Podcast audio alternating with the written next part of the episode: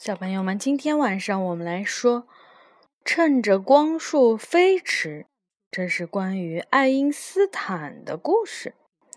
这本书呢是由美国的珍妮弗·伯恩写的，俄国的弗拉基米尔·瑞达斯基画的，由王芳翻译的，河北少年儿童出版社出版的。嗯，雅雅知道。爱因斯坦是谁吗？不知道。啊，好吧，爱因斯坦呢，可能是截止目前全球最聪明的人。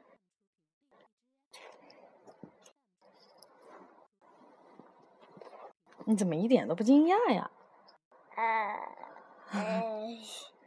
一百多年前，随着群星在空中盘旋，地球围着太阳旋。三月的和风吹过河边的小镇，一个男婴诞生了。父母给他起名叫做艾伯特。艾伯特一岁了，可是他一个字儿也不说。艾伯特两岁了，可是他一个字儿也不说。艾伯特三岁了。可是他几乎一个字儿都不说，他只是睁着大大的好奇的眼睛四处张望，一边看一边想，一边看一边想。他的父母开始担心，小艾伯特跟别的孩子很不一样，他是不是有什么毛病啊？但他是他们的宝贝，所以他们爱他。无论如何，都一样的爱他。他的爸爸说：“太与众不同了。”他的妈妈说：“但是太可爱了。”一天，艾伯特病了，在床上休息。爸爸给了他一个指南针，那是一个小小的圆形表壳，里面有一根带有磁性的指针。不管艾伯特把它转到哪个方向，指针总是指向北方，就好像有一只无形的手在抓着他。艾伯特吃惊的直打颤。突然，他意识到这个世上有好多不可思议的事，隐秘而无声，未知又看不见。他想要，超乎一切的想要。去解开那些奥秘。艾伯特开始提问，在家里问，在学校问，他的问题太多了，以至于老师们都说他是班里的捣蛋鬼。他们不许艾伯特参加任何的集体活动，除非他像其他的同学一样学会约束自己。但是艾伯特根本不想。像其他同学一样，他要去发现世界上隐藏的奥秘。一天，当艾伯特骑着自行车在乡间猛冲的时候，他抬头看见太阳，瞬间射向地球的一道道光芒。他想，如果骑在一束光上，会是什么感觉呢？此时此刻，在艾伯特的脑海中，他已经不在自行车上，不在乡间小路上了。他正趁着光速在太空中高速的飞行。这是艾伯特从来没有过的最大、最刺激的想法。这个想法让他的脑袋里充满了问题。艾伯特开始读书学习。关于光和声音，关于热量和磁力，关于地心引力，一种看不见的力量向下拉着我们贴近地球，也阻止月球飘向外太空。他也读关于数字的书。艾伯特喜爱数字，它们就像一种秘密的语言，可以解释一些东西。但是，所有的这些阅读还是不能回答艾伯特的所有问题。于是，他不断的读书，不断的思考，不断学习。大学毕业后，艾伯特想去当教师。教他最喜欢的这些年一直在学习的东西。但是艾伯特找不到教师的工作，于是他找到了另外一份工作。这是一份简单安静的工作，在政府的办公楼里。在这儿，他只需要完成别人的想法和创意。他总是做得又快又好，简直是太快了。所以他有大把的空余时间去思考。艾伯特观察着一块方糖在热茶里慢慢融化、消失。他想：这是怎么发生的？他看着烟斗里冒出的烟儿打着旋儿，消失在了空气里。他想，一种东西是如何消失在另一种东西里的呢？他开始研究这个问题。他想到了一种说法，就是所有的东西都是由一种极其极其微小的、不停运动着的物质组成的。它们小到根本就看不见。这种物质就叫做原子。一些人并不相信原子的存在。什么？原子就是这些都是小点点。对，是的。但是它的这个点点非常非常非常非常非常的小，知道吧？它只是一个意思，就是这些都是由点点组成的。但是它的这个点点非常非常小。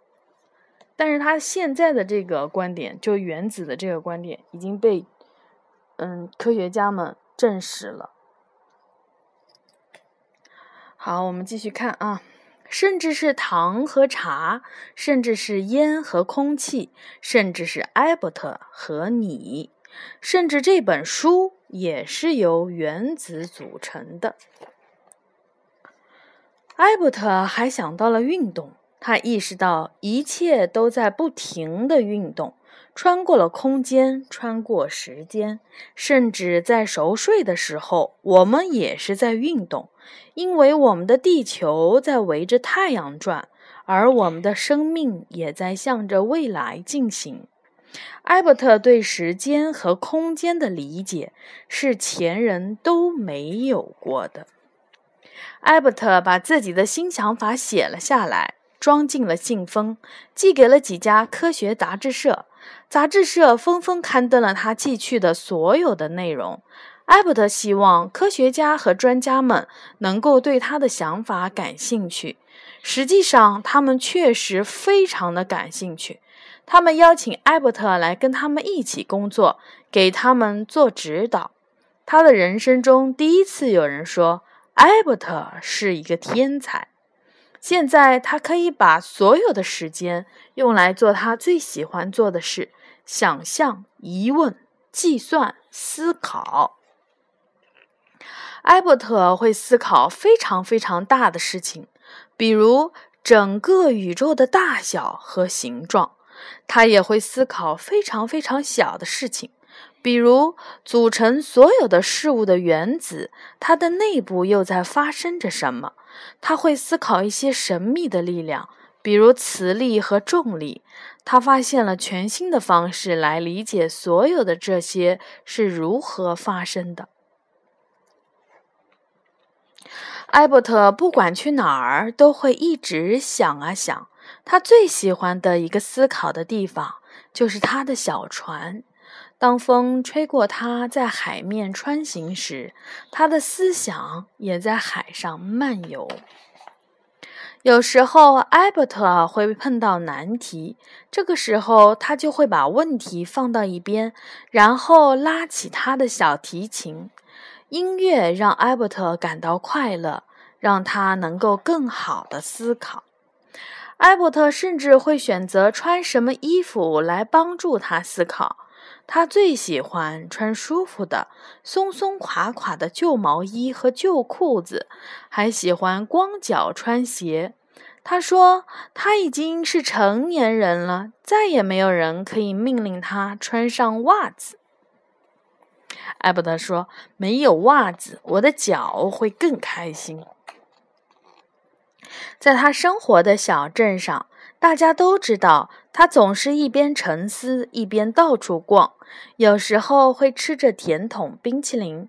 那时候的他头发已经花白了，又长又乱，人们一眼就能够认出他来。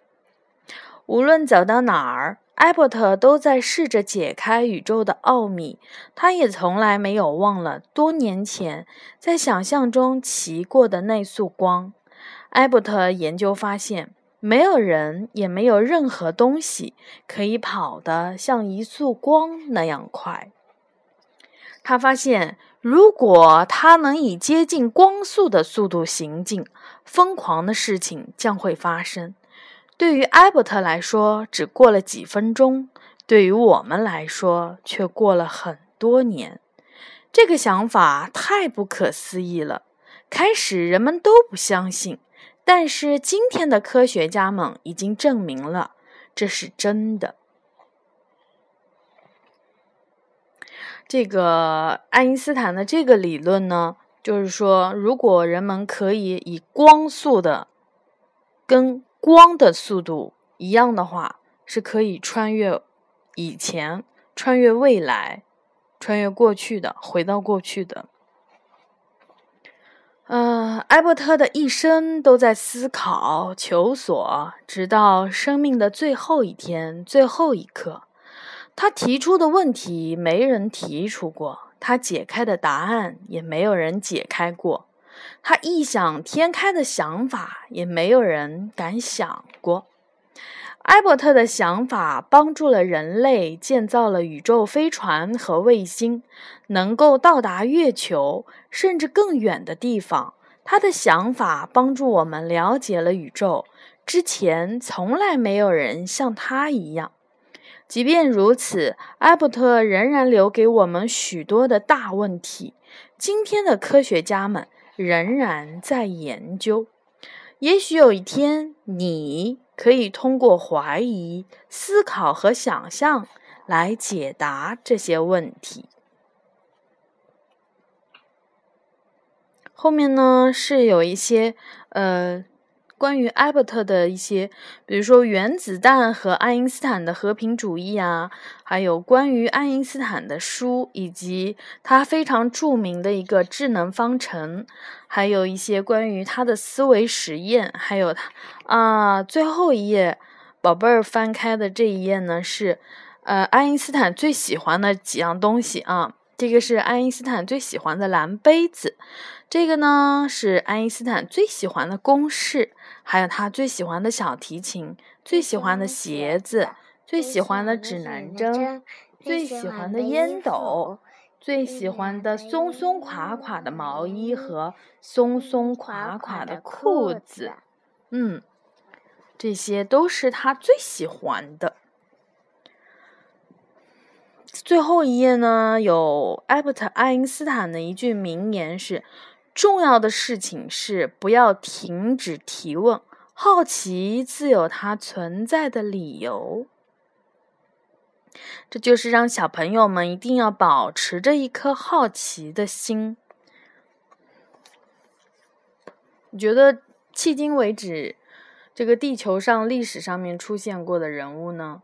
爱因斯坦的确是很有名的，甚至爱因斯坦的大脑现在都被科学家用来研究为什么他会这么的聪明。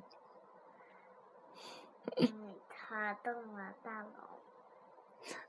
因为他动不断的在动脑筋是吗？OK，好，呃，今天的故事呢就讲到这里了，小朋友们晚安。